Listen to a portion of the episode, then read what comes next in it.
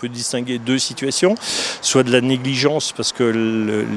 la situation des personnes qui détiennent l'animal a évolué au niveau professionnel, au niveau familial, ils ont moins de temps de s'occuper de l'animal. Donc là, on va faire de la médiation avec eux, essayer de trouver avec eux une solution pour redonner des conditions de vie honorables à l'animal, ou euh, voir si c'est pas possible, euh, faire en sorte qu'il nous cède cet animal pour que nous, on puisse lui donner une famille qui, qui va vraiment lui donner de bonnes conditions Puis après, on a vraiment ce qu'on appelle les maltraitances. Et là, euh, bah, pour certaines, euh, on va euh, aller vers des procédures judiciaires.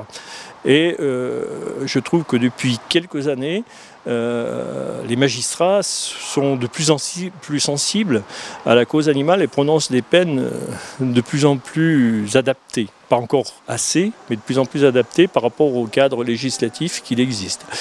La problématique aujourd'hui, c'est que bah, ces peines, euh, derrière, elles sont très mal appliquées, dans le sens où il n'y a pas de fichier national en fait, qui, enregistre toutes les personnes qui sont interdites euh, de détention d'animal. C'est-à-dire quelqu'un peut très bien partir à des centaines de kilomètres, reprendre un animal, et personne ne pourra savoir qu'il a une interdiction de détention d'un animal.